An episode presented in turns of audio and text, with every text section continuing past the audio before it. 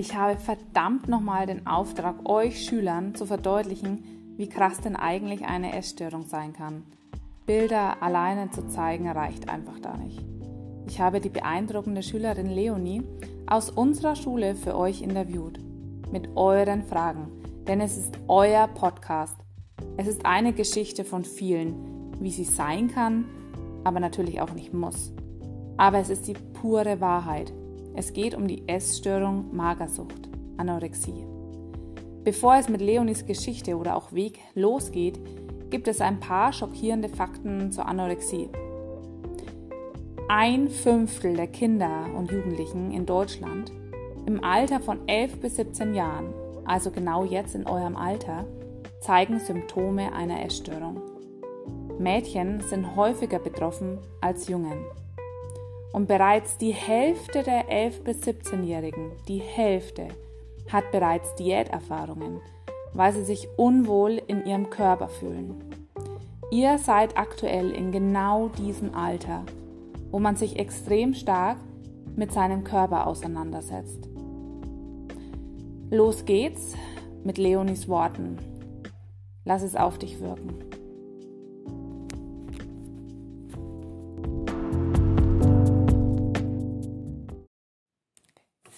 Ich spreche heute mit einer ganz tollen Schülerin, die mich durch einen Bruder auf ihr Thema aufmerksam gemacht hat. Und zwar habe ich die Leonie bei mir sitzen aus der 10. Klasse. Und die hat eine ganz krasse Zeit hinter sich. Die hat mit der Essstörung Magersucht zu kämpfen oder hatte ja. zu kämpfen. Das wird sie uns noch erklären. Ja.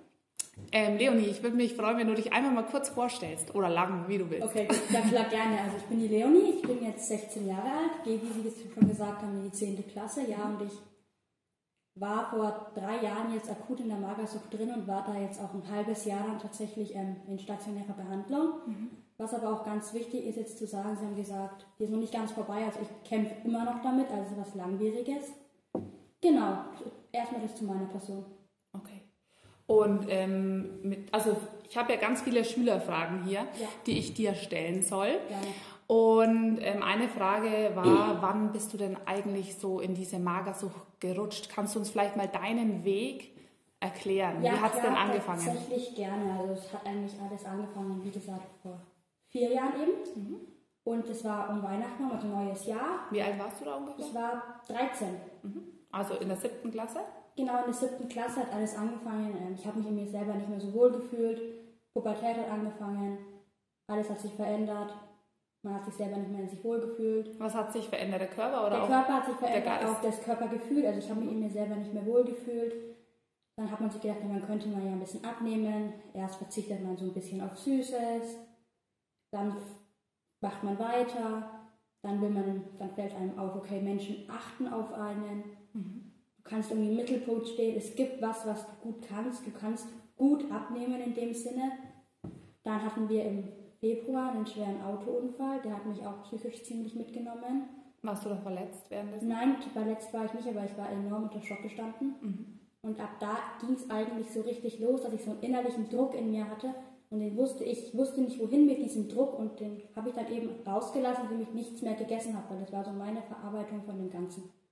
Okay, also war es für dich schon einmal das Unwohlsein im eigenen genau. Körper durch die Pubertät ähm, und einmal dieser Auslöser auch nochmal genau. zusätzlich dein Autounfall. Genau, man kann nicht genau sagen, woran es lag. Es sind noch viel mehr verschiedene Komponenten, extreme beschäftigen mit dem Essen und natürlich.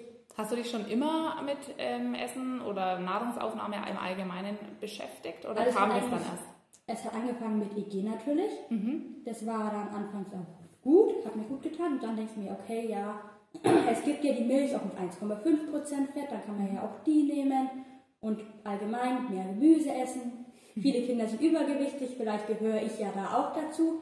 Also dieses Unwissen war da auch ein bisschen mit drin. Okay, ähm, gab es jemanden, der gesagt hat, vielleicht bist du zu dick oder war das einfach mit dir eine Sache, die du ausmachen wolltest? Es war eine Sache mit mir, die ich ausmachen wollte, auf jeden Fall. Und während meiner Magersucht kamen natürlich dann auch so ein paar so liebevoll gemeinte, so Dickerchen oder sowas. Okay. Aber es war nicht böse gemeint oder so, aber ich habe es mir halt enorm mhm. zu Herzen genommen. Und da habe ich mir gedacht, okay, vielleicht bin ich ja wirklich zu dick oder sowas. Vor wem kamen die Aussagen? Freunde, Familie? Freunde, Familie, aber die haben es natürlich nicht böse gemeint, aber das. Aber schon krass, dass auch solche Wörter hängen bleiben. Ne? Man Ja. muss da wirklich vorsichtig sein. Einfach auch jemanden, der vielleicht schon sich sehr beschäftigt mit seinem Körper, Genau. noch solche Wörter hinzuknallen, obwohl man es lieb meint, das ist eigentlich nicht in Ordnung. Ne? Hatte ich das immer ziemlich mitgenommen, solche Wörter? Waren das so auch ein kleiner Grund? Dass du Also es hat mich im Nachhinein, wenn ich es rückblickend betrachte, hat es mich mehr mitgenommen, als ich in der Situation jetzt gedacht hätte. Okay, Wahnsinn. Das heißt, wirklich so kleine Wörter können da auch schon ein Mini-Auslöser auch sein. Auf jeden Fall. Ja. Ähm, erzähl mal noch von deinem Weg, wie du dann so, zeig, sag mal deinen Ablauf. Du wusstest ja sicherlich noch nicht, dass du jetzt magersüchtig bist, ne? Aber was viele Schüler wissen wollten, wie viel hast du denn so am Tag gegessen und getrunken? Also Am das- Anfang, du kannst, das hat sich ja sicherlich gesteigert. Mhm. am Anfang gesteigert. Also ich wusste, ganz ehrlich, ich habe selbst in der Klinik noch nicht Ja. geglaubt, dass ich in der Magersucht drin bin. Ich war in zwei verschiedenen Kliniken. Mhm. Und in der ersten war ich der festen Meinung, ich bin nicht magersüchtig. Okay. Und in der zweiten Klinik, das hat eigentlich dann da begonnen, dass ich wirklich gekämpft habe und raus wollte aus der Essstörung. Mhm. Und genau, was habe ich gegessen? Also ich weiß es nicht mehr so ganz genau. Bei dir hat es ja angefangen mit einer Diät, oder? Das genau, mit heißt, einer ganz normal Diät. Ich habe auf Süßigkeiten verzichtet, Mhm. habe ganz normal weiter gegessen und so. Und irgendwann, seit diesem Autounfall wurde das halt drastisch. Irgendwann habe ich dann zum Frühstück nur noch 100 Gramm Joghurt gegessen. hast du es auch wirklich so abgewogen? Warst du Es gab so? 100 Gramm Becher. Also Ach so, okay. Ich habe schon, ich habe nichts, also ich habe nichts gegessen, wo ich die Kalorien nicht wusste. Okay, Also krass. rein gar nichts. Das ist auch jetzt immer noch so. Mhm. Ich gehe in den Supermarkt und mich auf, mich, auf mich fliegen eigentlich die Kalorien zu. Ich bin Mhm. so ein richtig gelaufener Kalorienzähler geworden. Das kann ich einfach nicht abstellen. Okay. Ja, genau. Ich habe Joghurt gegessen. Dann zum Pausenbrot gab es gar nichts. Mhm. Mittags gab es dann, okay, das hört sich jetzt komisch an, aber es gab Brühe und ein Ei dazu. Okay, also so Ja. Kalorien vielleicht 10. Genau, Gefühlt? genau. Ja, genau. Okay, krass. Mhm. Nachmittags gab es dann mal einen Apfel. Mhm. Und abends gab es dann, wenn ich gut drauf war, eine Scheibe Brot, wenn ich schlecht drauf war, eine halbe Scheibe Brot. Okay. Und dann abends. Das war so in deiner Diätform oder dann schon das wirklich? war die Höchstform von meiner Magersucht dann. Okay, Und das habe ich auch wirklich, also man kann sagen, das habe ich über drei Monate durchgezogen. Wahnsinn. Mhm. Und genau, und abends gab es dann noch, ähm, noch einen Apfel oder noch mal einen Joghurt. Mhm. Das wollte ich von mir aus persönlich gar nicht mehr essen. Mhm. Aber meine Eltern haben gesagt, Leonie, das musst du jetzt essen und so. Weil ich war ja nicht in der Magersucht, ich habe mich ja ganz normal ernährt, habe ich geglaubt. Ja, Genau. Irgendwann hat, uns, hat mir dann der Arzt gesagt, ich soll ähm, so hochkalorisches, ähm, sowas hochkalorisches trinken, weil es einfacher ist. Mhm. Das war natürlich für mich überhaupt nicht einfacher, weil es war noch mehr Druck, so viele Kalorien in so kurzer Zeit. Hat dich das Essen schon angeekelt oder hattest du irgendwie ein schlechtes Gefühl, wenn du gegessen hast? Ich muss sagen, Essen hat mich nicht angeekelt, aber ich hatte Angst davor. Angst, okay. Angst. Richtig Angst. Also ich hatte dann auch manchmal, wenn ich Gefühl hatte, ich habe zu viel gegessen, hatte ich wirklich Panikattacken oder sowas. Das heißt, du hattest Angst davor, wieder zuzunehmen. Genau, ja. Du warst immer noch auf dem Trip, ich bin, fühle mich nicht wohl, ich fühle mich zu dick, ich will abnehmen. Genau. Ähm, wie lang warst du auf dem Trip, kann man sagen, dass du irgendwann gecheckt hast, hm, vielleicht passt die Figur jetzt doch nicht mehr, jetzt bin ich schon viel zu dünn? Gab es da so einen Momentum, wo du sagst, okay, jetzt ist Stopp, jetzt ähm, muss ich aufhören damit? Also ich bin in die Klinik gekommen, wie gesagt. Alleine bist du, also hat dich jemand dazu gezwungen oder Also wolltest du sagen, selbst? ich wollte nicht in die Klinik, aber ich musste rein, weil sonst hätte mich der Richter eingewiesen, weil ich so Untergewicht, im Untergewicht war. Also meine Eltern konnten das daheim einfach nicht mehr tragen. Die haben gesagt, Leonie, du musst was ändern. Ja. Und die haben gesagt, du schaffst es daheim alleine nicht, weil es auch komplett stimmt. Und dann war ich in der Klinik und dann bin ich in die nächste Klinik gekommen und dann habe ich da erst festgestellt, dass irgendwas mit meinem Körper vielleicht nicht stimmt. Also es war dreiviertel Jahr, habe ich mich runtergehungert und dann habe ich erst realisiert, dass es vielleicht doch nicht ganz so gesund war, was ich da abgezogen habe. Okay, und in der erst, im ersten Klinikaufenthalt hast du auch noch überhaupt nicht essen wollen? Oder wie war es denn da? Hast du da schon wieder ein Gefühl für Essen bekommen? Also da war es eher Zwang, muss man sagen. Es war so ein Stufenplan. Ich habe drei Mahlzeiten bekommen. Ich durfte nicht laufen. Ich durfte keinen Denksport machen in der Okay, Richtung. Also ich durfte nicht die Schule besuchen. Ich durfte nicht lernen. Mit dem Hintergrund, dass du einfach keine Kalorien verbrennst, Genau. sondern aufbaust. Genau. Also ich durfte gar nichts machen. Ich durfte 15 Minuten am Tag spazieren gehen mit einem Betreuer. Okay. Und dann halt wirklich auch nicht weit, sondern einmal ums Haus oder so. Weil bei dir die Magersucht auch gekoppelt mit ganz viel Sport? Oder war das am Anfang doch wirklich nur Fokus, oder nur ist, ne, ist ein ganz schlimmes Wort, aber war der Fokus wirklich nur Essenreduzierung, Kalorienreduzierung? Oder war auch schon Extremsport dabei? Also erst hat man sich gedacht, man kann es natürlich mit dem Essen reduzieren, aber irgendwann hat man dann für sich gedacht, okay, es reicht nicht mehr, ich muss mit dem Sport anfangen. Okay. Und dann hat man sich, hat man natürlich Sport bis zur Erschöpfung auch irgendwie gemacht. Mhm. Das heißt, es war zum wenigen Essen auch noch viel Sport dabei. Genau, ja. Es, war jetzt, es Okay. gibt noch Leute, die haben viel schlimmer Sport gemacht als ich. Mhm. Aber ich habe natürlich auch extrem viel Sport gemacht. Okay. Und wie ist im Moment dein Verhältnis zum Sport? Also ich habe Ihnen ja vorhin schon im Zoom-Meeting dann gesagt, Mhm. so wie der Sport mich in die Erstörung, also in die Anorexie, in die Magersucht getrieben hat, so hat er mir aber auch wieder rausgeholfen. Mhm. Also ich liebe Sport, es ist mein Leben, ich, also wirklich eine Leidenschaft geworden. Mhm. Und ich brauche es jetzt zum Druck rauslassen. Also wenn ich nicht, also es ist ein Mittel, wo ich meinen Druck rauslassen kann. Mhm.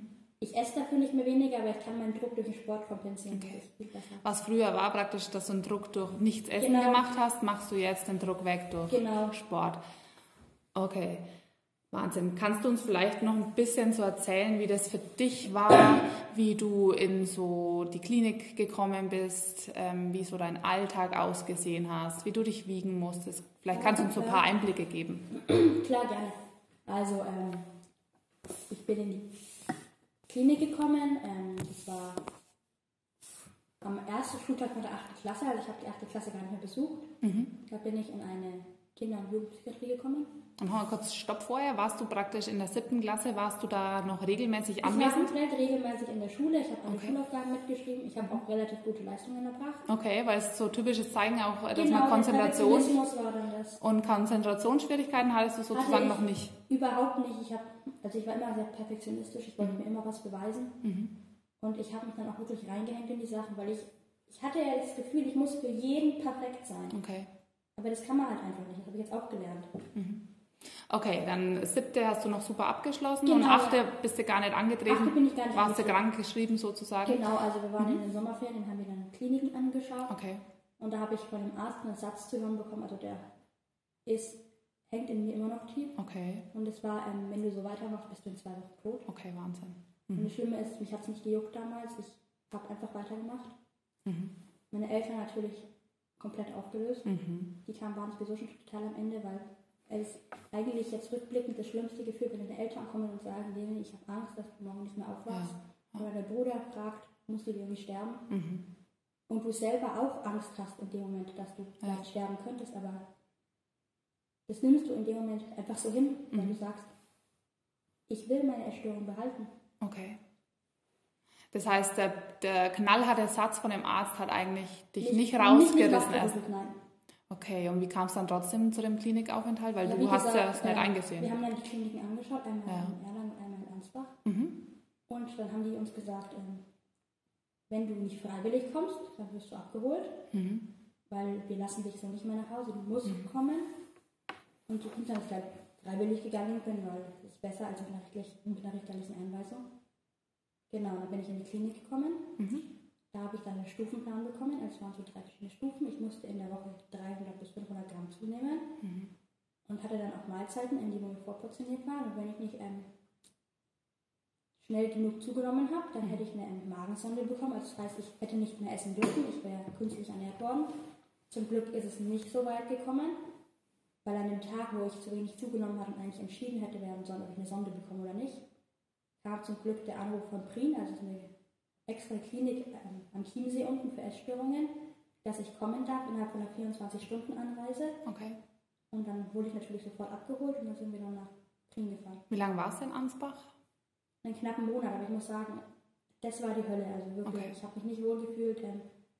Ich, meine Eltern durften mich auch nur auf der Station besuchen, eine halbe Stunde. Und da war noch Wir hatten- kein Corona, ne? Wir hatten kein, war zum Glück kein Corona.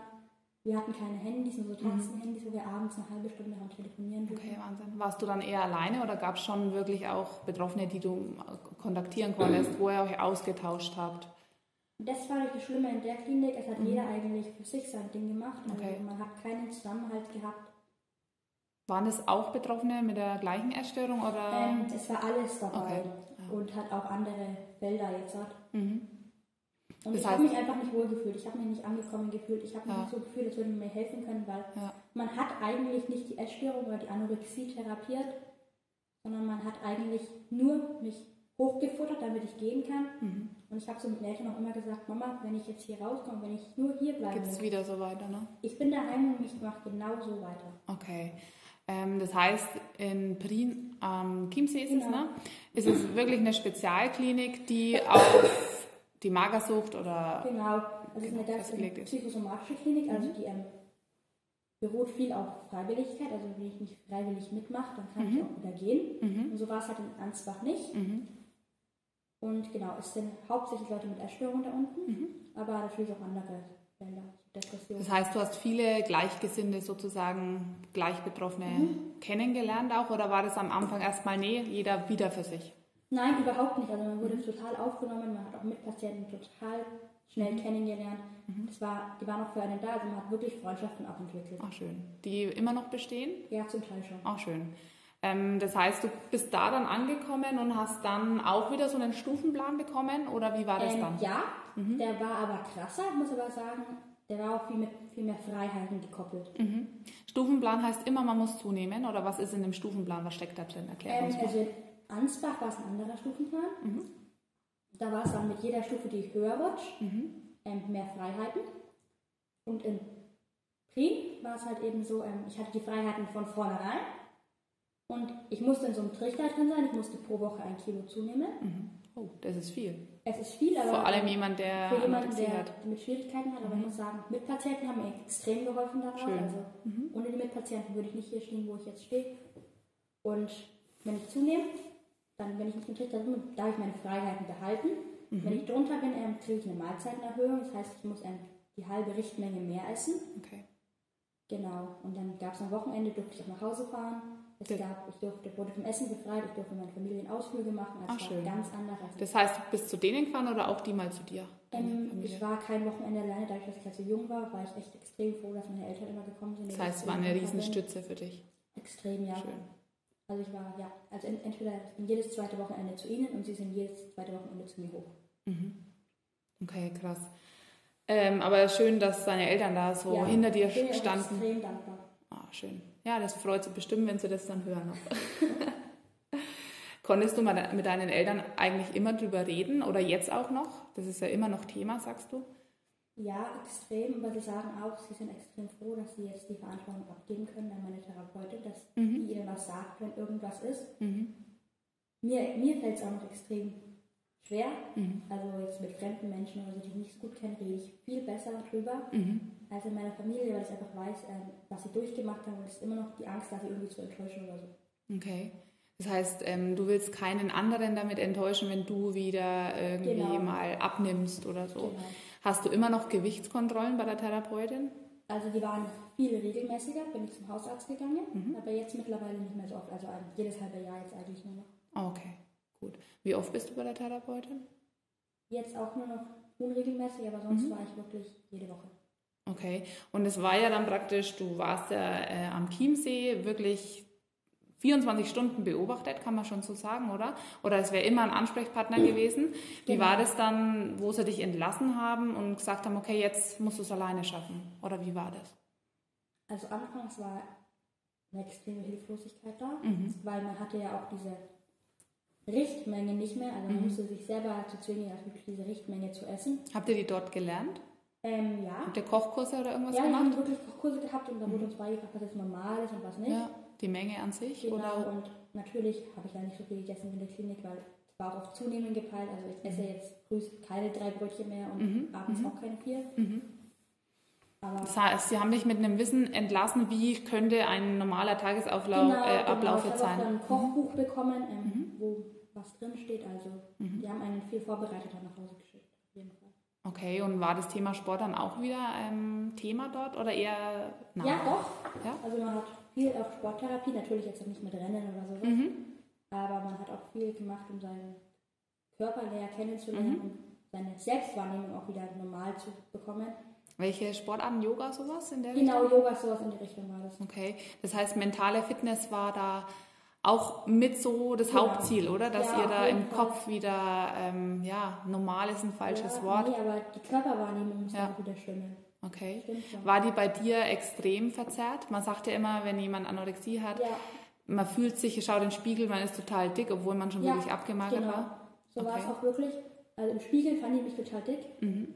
Und wenn ich jetzt Bilder anschaue, sage ich, oder wenn ich damals auch die Bilder anschaue, ich bin dünn, aber ich Mhm. wollte von den Bildern keine Bilder anschauen, weil ich ja gedacht habe, ich bin dick. Aber es gibt Bilder tatsächlich Es gibt von dir. Bilder von denen und ähm, ich muss sagen, die sind auch irgendwie in dem Sinne eine Hilfe. Mhm. Wenn es mir mal schlecht geht oder so, dann schaue ich mir an und denke mir, ich will da nicht mehr zurück. Okay, war, war ein harter. Weg. Ja. Genau. Ähm, es, du beschreibst ja deinen Weg als sehr ja, hart, ähm, teilweise einzelkämpferisch, ne? in Genau. Ansbach beispielsweise. Ähm, aber der Weg ist ja noch nicht zu Ende. Sag mal da kurz was dazu. Also es ist extrem noch, also ich merke es jetzt noch. Wie fange ich am besten an? Das müssen wir mal ganz kurz überlegen. Ich kann sagen, Essstörung ist noch nicht vorbei. Also ich sage immer ganz gern, ich lebe nicht ohne Essstörung, aber ich lebe mit der Essstörung. Ich komme mit ihr zurecht, ich kann mich mit ihr abfinden. Es gibt jeden Tag eigentlich einen Moment, wo ich mich dick fühle oder hässlich oder sowas. Okay, Ich weiß eigentlich, dass es nicht stimmt, dass ich nicht dick bin. Mhm. Also hoffe ich jetzt einfach mal. auf jeden Fall. Dass ich weiß, ich bin nicht dick und ich bin genauso richtig, wie ich bin. Und Menschen mögen mich auch so, wie ich jetzt ausschaue, wie ich jetzt bin. Und ich muss mich nicht runterhungern, um irgendwelche Menschen zu gefallen. Was ja auch bei dir so ein bisschen eine Sache wollte, du wolltest wieder Anerkennung bekommen, Genau. ne? Mhm. Okay, ähm, Schülerfrage mal so zwischenrein wieder. Ähm, für viele Schüler ist es ja nicht begreiflich, wenn zum Beispiel ein leckerer Kaiserschmarrn mit Apfelmus ist so für vielen Ja. einfach der, das Lieblingsessen. Ja. Wie konntest du da einfach widerstehen während der Magersucht? Das, haben, das war immer so, ganz viele haben das Ja. wissen wollen. Wie scha- hast du es geschafft, dein Lieblingsessen zu vermeiden, zum Beispiel? Ja, ähm, gerne. Also es gibt Sachen, die esse ich bis heute nicht. Das wäre zum Beispiel der Kaiserschmarrn. Mhm. Und da ist auch bis heute noch eine extreme Angst da. Okay. Also wenn ich in der Magersucht war, ich war eigentlich, wie gesagt, ich war dieser Kalorienzähler. Ich habe gezählt, Mhm. ist da drin. Da ist voll viel Zucker drin, das ist total ungesund. Mhm. Ich esse das nicht. Es war wirklich schon so ein Ekel da, Mhm. dass wenn ich das jetzt essen würde, dass ich jetzt auf einmal total schnell 5 Kilo zunehmen Mhm. würde, was total unrealistisch ist. Aber in dem Moment hat man es total geglaubt.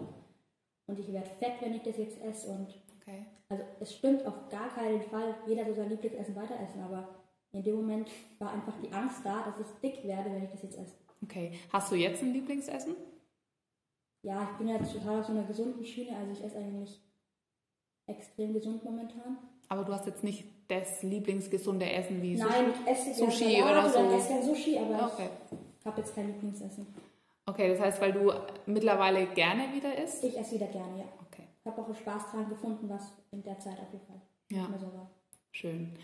Ähm, viele Schüler haben auch wissen wollen, wie lange hat es so gedauert, bis du normal gegessen hast. Dazu muss man jetzt sagen, normal ist ja auch wieder subjektiv. Ne? Ja, Jeder normal sieht es anders. Aber wie lange hat es so gedauert, bis du wieder ein normales Verständnis hattest? Was macht mich jetzt nicht weniger? Oder was, wo werde ich nicht gleich dick? Wann hattest du da so das Verständnis dafür? Für Portionsgrößen zum Beispiel? Das Verständnis ähm, habe ich im Prim gelernt. Mhm. Es war extrem schwierig, das danach wieder ähm, beizubehalten. Mhm. Und wenn es mir heute an Tagen schlecht geht, gilt es teilweise immer noch. Okay. Also wenn es mir schlecht geht, wenn ich mich hässlich fühle, wenn ich mich dick fühle, wenn ich einfach total am Boden bin aus unerklärlichen Gründen, Mhm. dann merke ich schon, wie der Kampf härter wird, durchzuhalten, auch wenn man Mhm. sagt, wenn es dir jetzt schlecht geht, du musst jetzt nicht wieder mit weniger Essen anfangen. Mhm. Aber wie kommst du dann raus? Ich denke, du kannst auch nicht jeden Tag natürlich das sofort mit Sport kompensieren. Nein. Aber wie schaffst du es, dich immer selber aus dem Loch zu holen? Oder gibt es jemanden, der dich aus dem Loch gerade Also holt? es, auf jeden Fall, ich versuche immer mal, ich versuche es dann schon mit Sport irgendwie mal Mhm. eine Runde joggen gehen oder Mhm. Workout oder sowas. Ja. Ich muss aber auch sagen, ich bin meinen Familien, meinen Freunden, Mhm. also allen Menschen, denen ich was bedeutet, bin ich extrem wichtig, weil die kommen dann auch neben mich in den Arm und sagen, Leonie, es wird alles gut, es ist völlig Mhm. okay, wenn du mal schlecht drauf bist, wenn du mal einen schlechten Tag hast. Mhm. Jeder hat mal einen schlechten Tag. Schön. Also da helfen dir das Umfeld Genau. extremst. Das ist super. Also mh, eine Frage, nee, die stelle ich zum Abschluss. Was war so das Schlimmste, wollten Schüler wissen, in der ganzen Situation, wenn du jetzt mal die Magersucht so als Ganzes siehst, die Anorexie, ähm, was war für dich so der schlimmste Moment oder die schlimmste Situation, was hat dich geprägt?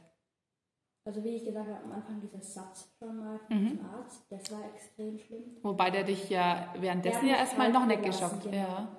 Ich muss sagen, allgemein hat mich alles extrem kalt gelassen bei der Magersucht. Mhm. Man hat ja auch extrem körperliche Einschränkungen und alles. Also man dadurch, dass man so wenig wiegt, ich war komplett fertig, wenn ich zehn Stufen hochgelaufen bin. Mhm. Mein Blutdruck war auch extrem niedrig, also wirklich nicht mehr normal. Also ich war eigentlich schon klinisch tot gewesen. Boah, Wahnsinn. Und ja. Von welchem BMI sprechen wir da so, wenn du das sagen möchtest? Also ich weiß, also in, es wird ja bei Perzentilen gemessen bei Kindern. Erklär das mal den Schülern. Und ein, es gibt Perzentilen und das ist aufgeteilt, es gibt die zehnte Altersperzentile und mhm. so. Und das heißt, du bist total, es, 10% von mhm. diesen Kindern in deinem Alter sind dünner als du. Okay. Und ich war unter der dritten, also ich war ganz weit unten, das heißt, weniger als 3% der Kinder in meinem Alter waren so dünn wie ich. Mhm. Also es geht eigentlich überhaupt nicht geht dünner. überhaupt nicht. Ja. Also wir ähm, sprechen eigentlich von dem Gewicht, ich war 1,65 mhm. und ich habe nur noch 30 Kilo gewogen. Okay, Wahnsinn. Es war extrem dünn und das sieht man jetzt auch auf Bildern, wenn ich sie mir anschaue. Also Im Vergleich, mal um das zu verdeutlichen, ähm, ich habe mir da auch eine Zahl rausgeschrieben. Du warst ja so 13 Jahre, hast du gemeint? Genau. 1,62, wie groß warst du? 1,65. Ja, okay, passt auch. So im Vergleich, 52 Kilo wiegt da so jemand, genau. der jetzt, sagen wir mal, ja, normal ist. Also ist mit Doppel-S. Ähm, und du hast 30 Kilo am Ende gewogen. Das ist, sind 24 Kilo weniger. Also ich glaube, da muss man nicht mehr dazu sagen. Das ist einfach Wahnsinn. Und umso wichtiger, dass du es geschafft hast, wieder an Gewicht zuzunehmen. Okay. Ähm, magst du noch was? Warst du fertig? Nee. Weiß ich jetzt gar nicht, ob wir aufgehört, ja. Ja, ansonsten machen wir einfach weiter. Ich kann okay. auch ein bisschen was sagen zu den körperlichen Einschränkungen. Ge gerne, ja. Die, so was hast du gemerkt, was du. Ja, in ja. jedem Fall. Also man hat schon gemerkt, dass man extrem wenig wiegt. Man hatte keine Motivation mehr. Mhm. Ich muss sagen, man hat auch nichts mehr gefühlt. Man war extremst gefühlskalt. Also ich bin okay. rumgelaufen wie so ein Geist. Also ich habe gar nichts mehr gefühlt. Mhm. Keine Freude. Und wenn, dann war ich nur noch traurig. Mhm haben wahrscheinlich die Eltern versucht, mit irgendwas sich immer aus der Reserve zu locken, oder? Ja, oder haben sie sich am Ende einfach in Ruhe gelassen? Also am Ende muss ich sagen, haben sie mich einfach wirklich in Ruhe gelassen, mhm. weil ich es einfach nicht mehr konnte. Okay, Wahnsinn. Und ja, das war die Sache. Man nimmt auch extrem schnell ab, also man, was man jetzt gar nicht denkt, man nimmt auch einfach die Höhenvolumen ab. Mhm. Okay, krass. Das ist krass. Ja. Also deswegen, also deswegen auch die Konzentration. ist extrem mhm. eingeschränkt gewesen. Mhm. Also ich muss sagen, ich konnte mich immer noch gut konzentrieren, aber ich war halt extrem müde auch den ganzen Tag. Mhm. Wenn man rumstand, also Sitzen war anstrengend, alles hat man sich eigentlich abends auf sein Bett gefreut, mhm. was aber man auch nicht mehr ging. Wenn man eben so dünn war, dann hat man im Bett schon beim Liegen Schmerzen gehabt. Also die ganze Wirbelsäule war voll mit blauen Flecken, mhm. weil ähm, eben so wenig Fett eigentlich über der Wirbelsäule war, dass ich Knochen auf Bett lag. Mhm. Und dann, wenn ich mich auf den Bauch gelegt habe, mein ganzes Becken war voller blauer Flecken. Also das war trotzdem für dich jetzt noch kein Grund aufzuhören. Nein, auf ne? keinen Fall. Es hatte ja scheinbar. Ich wollte ja für meine äh, Sache kämpfen in dem Sinne. Ja, du hattest ein Ziel, noch weiter abzunehmen. Dann sind wir zum Kardiologen gegangen, mhm. der hat dann Hämatom im Herz festgestellt. Mhm. Also eine Wassereinlagerung. Okay. Und die war auch nicht gerade klein. Mhm. Genau. Also so wie es auch tatsächlich im Internet steht, was Schüler äh, recherchiert hatten, ähm, es kann wirklich auch zu Herzstörungen ja. und letztendlich ja. auch, wenn du weitergemacht hast, genau. muss man so deutlich sagen, zum Herzstillstand ja. wahrscheinlich auch, ne? wie es deine Eltern ja auch dir gesagt haben. Hattest du auch so ähm, Auswirkungen wie trockene Haut, ähm, ja, ich hatte trockener Mund? Was ähm, was auch viele nicht glauben, also bei dir wächst wirklich so ein Flaum auf der Haut, wie so ein Fell eigentlich. Mhm. Also extrem dünne Härchen, mhm. weil du ja auch extrem, du frierst immer. Also du frierst wirklich immer. Ich bin im Sommer mit dicken Pulli rumgelaufen, weil mir so extrem kalt war. Wahnsinn. Okay, wir können das uns gar nicht so vorstellen, aber ich, du bringst uns gerade tierisch in deine Geschichte mit rein, wo wir wirklich, also ich persönlich bekomme Gänsehaut, wenn ich das höre. Ähm, man liest ja auch viel, dass die Knochen dadurch schlechter werden, ne? dein Kalziumbedarf. Ja. Du deckst das ja alles einfach nicht ja, mehr ab. Ne? Genau. Ähm, hast du da schon Messungen machen müssen, Osteoporose? Also eine Knochendichte-Messung habe ich nicht gemacht, mhm. aber man hat es gemerkt, also wenn mhm. man sich so angehaut hat, das merke ich bis heute noch, du spürst den Schmerz viel extremer okay. an den Knochen, also das ist krass. Okay. Das heißt, du hast einfach auch Folgewirkungen. Das darf man ja. nicht, Auswirkungen, die dürfen wir einfach nicht unterschätzen. Okay. Ähm, eine Frage war noch von Schülern, die stelle ich jetzt einfach mal. Genau. Ähm, kann die Essstörung lebenslänglich bleiben? Siehst du dich als geheilt an? Du hast es vorhin schon mal angedeutet, du bist ja noch in Therapie, ja. aber wie sind so deine Ziele? Ich Thema denke, Essstörung. Auf die Person drauf an. Mhm ich muss sagen, ich bin jetzt einfach noch nicht bereit, meine Essstörung aufzugeben. Mhm. ich komme damit extrem gut klar. Okay. Ich habe sie noch. Das ist ein Teil von dir, ne? Das ist ein Teil von mir und es ist extrem schwer, diesen Teil loszulassen, weil ich eben eigentlich ein Jahr lang mit diesem Teil gut gelebt habe. Naja, und noch länger, kann man auch länger, sagen, ja. ne? Du, In jedem ja. Fall, also ich, ich würde mich jetzt nicht als Gehalt bezeichnen. Okay. Aber Aber, das Ziel ist es, dass du irgendwann sagst drüber, ja, ich habe es jetzt wirklich geschafft. Ist es dein Ziel? Ja, in jedem Falle, weil jetzt momentan geht es einfach noch nicht. Es gibt Lebensmittel, die kann ich bis heute nicht essen. Okay. Mach mal ein Beispiel. ärgert mich natürlich immer noch. So fettreiche Lebensmittel wahrscheinlich, ne?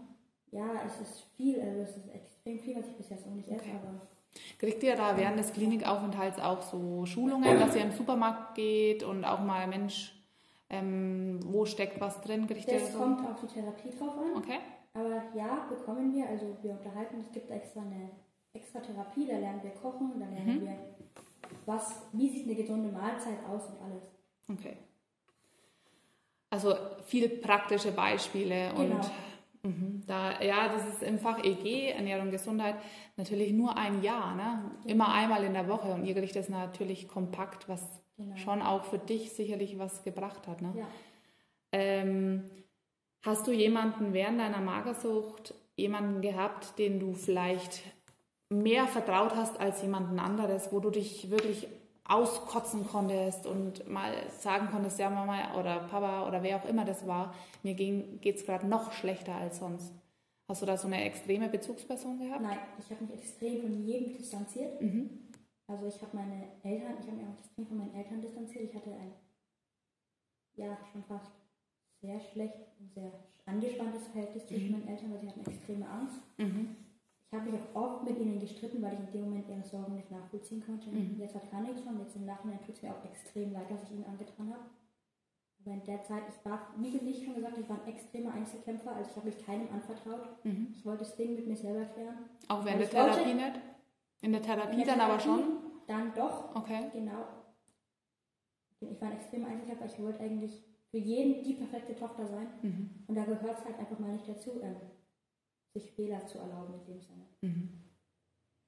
Okay, weil du ganz viel sagst, ähm, du möchtest für jeden perfekt sein. Genau. Ähm, vielleicht hast du Tipps, wenn das auch jemand sich schwer fällt. Wie schaffst du es eben auch mal auf wegzukommen? Ich muss nicht immer perfekt zu sein. Wie kommst du da so aus dem Weg raus? Also ich muss sagen, extrem in der Therapie hat es mir geholfen. Haben die da dir irgendwelche Tipps gegeben? Dieses Rückblickende, es ist keiner perfekt. Mhm. Deine Eltern machen es dir auch nicht immer recht. Du musst nicht für jeden perfekt sein. Es funktioniert einfach nicht. Mhm.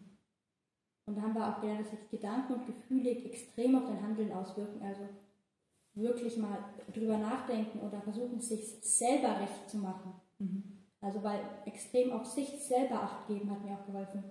Dass ich für mich verantwortlich bin und nicht für andere Menschen. Das heißt, du bist da immer in dich gegangen und hast erstmal überlegt, Mensch, was ist gerade mit der Situation? Oder hast du da irgendwie so Tricks, die du vielleicht weitergeben möchtest, gelernt? Wo du gesagt hast, ja, jetzt im Moment meditiere ich oder mach vielleicht kurz Yoga oder lass gerade meine Wut raus, indem ich schreie. Hast du da irgendwie Tricks für die Schüler? Also in der Klinik haben wir das gelernt. ähm, Ich lasse meine Wut raus, ich nehme vom Handtuch und hau hau auf mein Bett drauf. Mhm. Und wenn es mich nervt, dann schreie ich. Mhm. Und oft auch danach habe ich meine Gedanken aufgeschrieben. Mhm. Und als ich ich bin dann erstmal auch natürlich aus der Situation raus, wenn ich irgendwie mich, wenn ich gedacht habe, ich kann es niemandem recht machen. Mhm. Erstmal einen Schritt zurückgehen, aus der Situation rausgehen, alles rückblickend nochmal bewirken und dann halt auch mal das Gespräch suchen und sagen, hey Mama, hey Papa oder sowas. Mhm. Können wir da vielleicht mal drüber reden, aber jetzt halt ohne, dass wir uns irgendwie anschreien oder sowas. Ja. Ich sag dir, also was auch extrem ich sag dir meine Gefühle, du sagst dir deine Gefühle, dann gehen wir einen Schritt aufeinander zu und dann suchen wir zusammen eine Lösung. Okay, das heißt, du bist schon so weit, dass du wirklich deine Gefühle sagen kannst und ähm, auch merkst, jetzt hat es mich wieder irgendwo getriggert.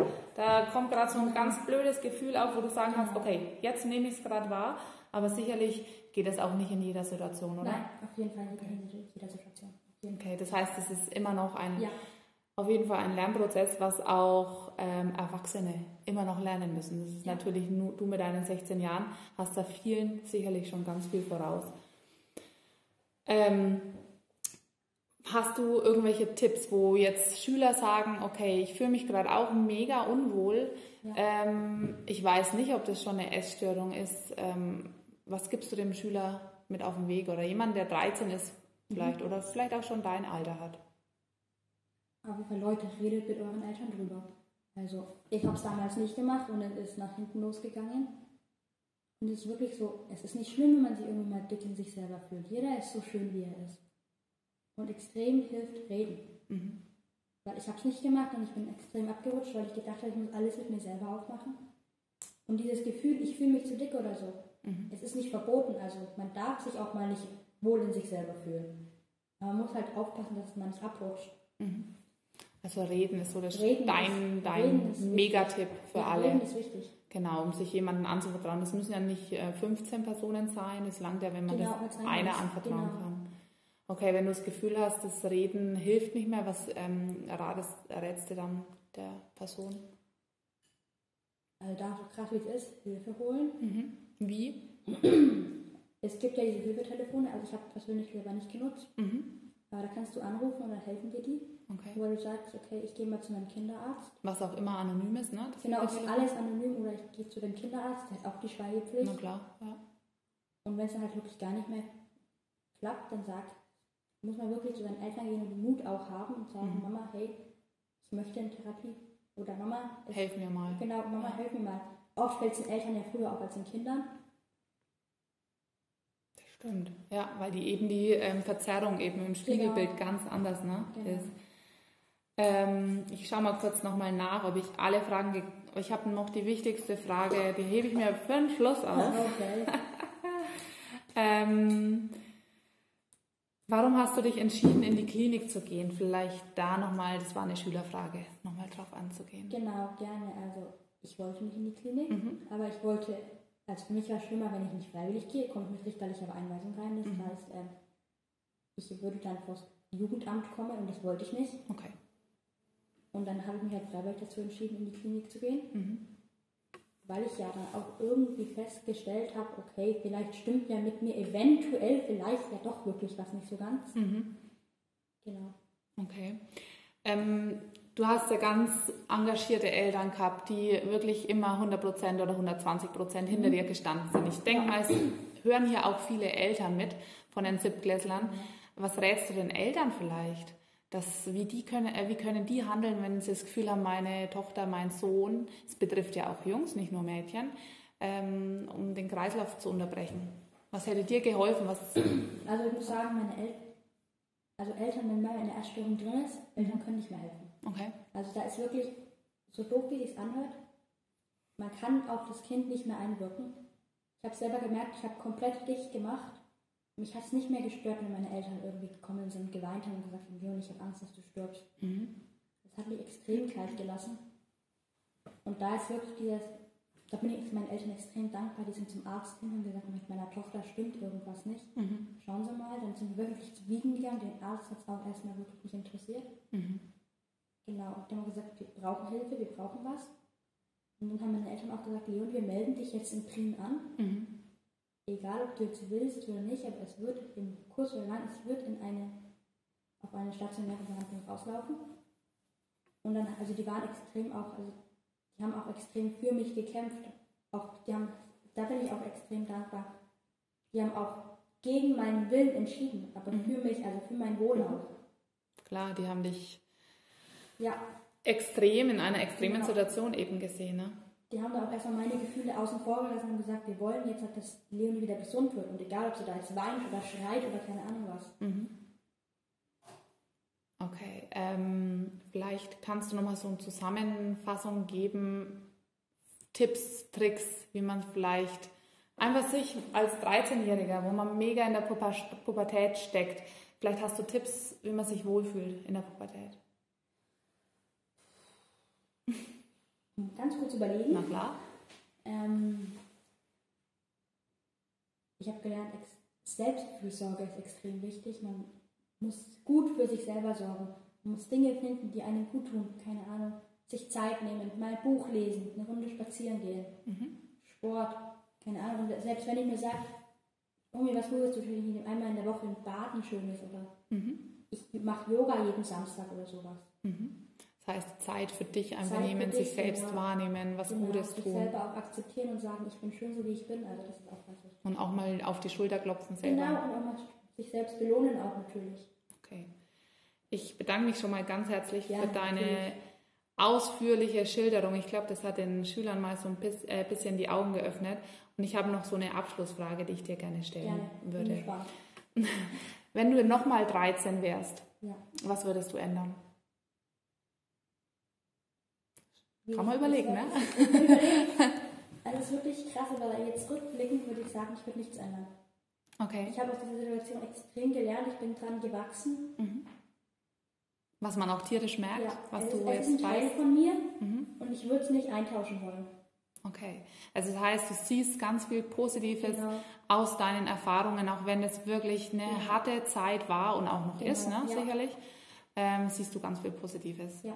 Und das sollte, trotzdem würde ich es keinem wünschen. Ich würde es nicht meinem größten Feind wünschen. Was ich bin wirklich durch die Hölle gegangen in meiner Familie. das ist schön, dass du das nochmal so deutlich sagst. Und uns auch so viele Einblicke und so ehrliche Einblicke gegeben hast. Gerne. Es ist auch überhaupt nicht selbstverständlich, darüber zu reden. Denn äh, wie du selbst ge gesagt hast, du kämpfst ja immer noch damit. Ja. Deswegen vielen, vielen, vielen Dank Gerne. für deine Zeit und deine Offenheit. Bitte.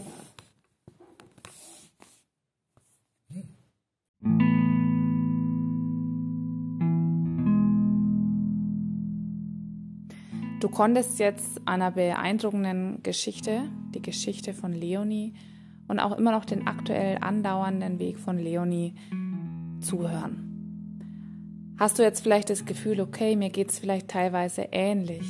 Ich zeige auch schon vielleicht Symptome einer Essstörung und du magst den Kummer im Moment sehr mit dir aus. Dann eine große Bitte von Leonie und auch von mir. Sprich mit jemandem, dem du vertraust. Sind es die Eltern oder deine Freunde? Oder wenn du keinen hast, wo du sagst, ich vertraue der Person, dann wähl doch bitte die Nummer der Kummer. Das ist die 116111. Oder auch deine Eltern können die Nummer gegen Kummer wählen. Das ist eine Elternhotline, die 0800 111 0550. Es gibt auch eine Beratungsstelle für Betroffene und Angehörige einer Essstörung. Dann wähle bitte die 022 189 2031. Möchtest du noch mehr Infos über Essstörungen? Dann schau doch mal auf die Homepage bzga-essstörungen.de. Da erfährst du noch ganz viel, unter anderem auch Kontaktstellen zu anderen näheren Beratungsstellen in deiner Umgebung. Wenn du an einer Nummer anrufst, du bist immer anonym und das Gespräch bleibt anonym. Bitte rede, tu dir was Gutes. Du hast nur das eine Leben und kümmere dich um dich selbst. Fühl dich wohl in deiner Haut und wenn du es nicht tust, kontaktiere jemanden, der dir helfen kann. Danke fürs Zuhören.